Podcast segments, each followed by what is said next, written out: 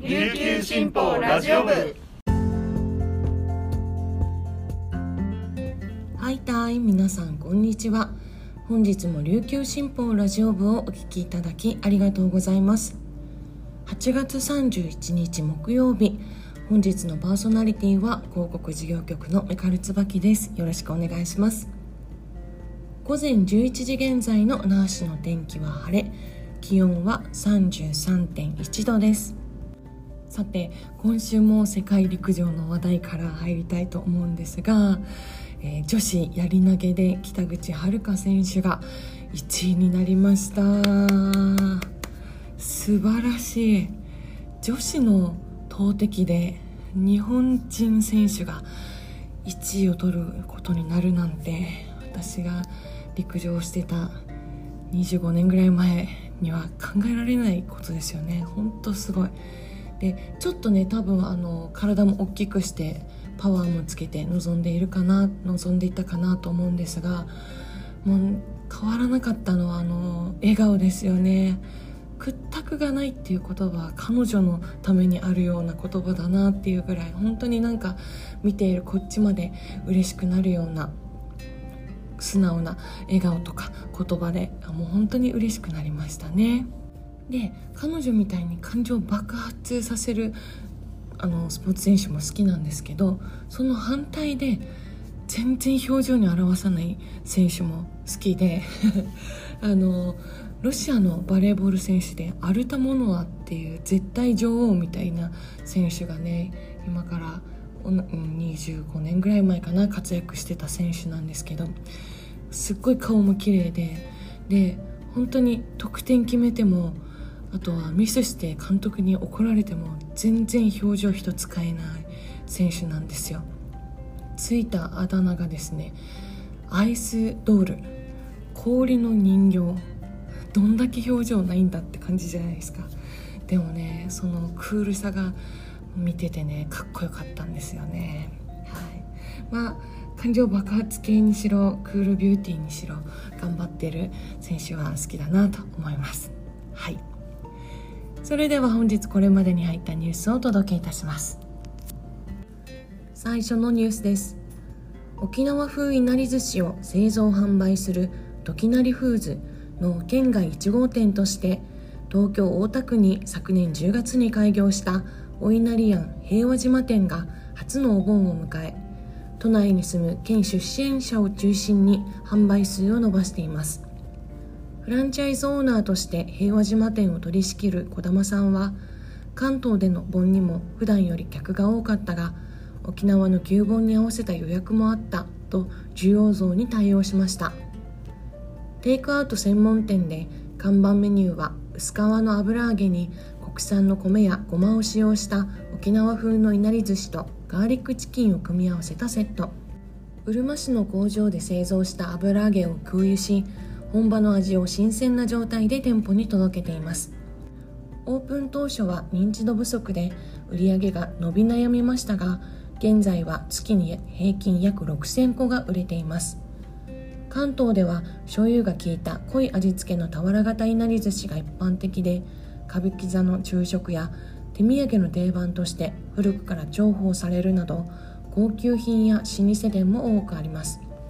一方沖縄のいなり寿司は醤油を使わない薄味で油揚げも薄く片手で手軽に食べられる三角形が定番です。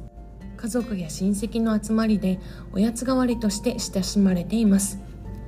大田区は県出身者や沖縄にルーツを持つ住民も多く口コミで遠方から足を運んでくれる人や常連客も増えたといいます。沖縄そばやチャンプルーを出す沖縄料理店は多いが沖縄風いなり寿司は都内ではなかなか食べられない。感激して泣きながら食べてくれた客もいたと話しました。続いてのニュースです。糸満市米須の鉱山開発をめぐり県が業者から出された土砂搬出入道路に関する農地転用を許可する方針を固めたことを受け沖縄戦遺骨収集ボランティアガマフヤーの具志堅高松代表と宗教者の会は30日。那覇市の県民広場で戦没者遺骨の尊厳を守る集会を開きました。約40人が参加し県による遺族公聴会の開催などを求めました。具志堅さんはこれまで県に対し沖縄県の遺族の声を聞くよう求めてきたものの実現していません。独自に糸満市や読谷村灰原町などで公聴会を実施し遺族の声を聞き取ってきました。30日の集会では役所だけで進めるのは大きな間違いだ。遺族から遺骨が見つかっていない。南部から土砂を取らないでほしい。という声が寄せられている。県は遺族に説明してほしいと訴えました。一呼吸置き県庁に向けひときのひときわ大きな声で絶対に諦めない。正義は私たちにある。玉城デニー知事を信頼している。不条理に対し一緒に頑張ろうと呼びかけました。最後のニュースです。ロボットを製作しプログラムで自動制御する技術を競うコンテスト。ワールドロボットオリンピアードの国内決勝大会が8月26、27日に東京都港区で開かれ。ロボミッションカテゴリーエキスパート競技ジュニア部門で県内の中学生で編成したアミークス YTS が優勝しました。関係者によるとジュニア部門の県勢優勝は今回が初めてです。11月に中米パナマで開かれる国際大会に派遣されます。アミークス YTS は沖縄アミークスインターナショナル中学校2年の金城さん同1年の渡辺さん県立開放中1年の澤田さんの3人からなるチームです。決勝大会では事前に与えられたルール通りにロボットを動かすレギュラーミッションと当日にルールを発表するエクストラチャレンジが行われ YTS はいずれも満点の成績で他を圧倒しました。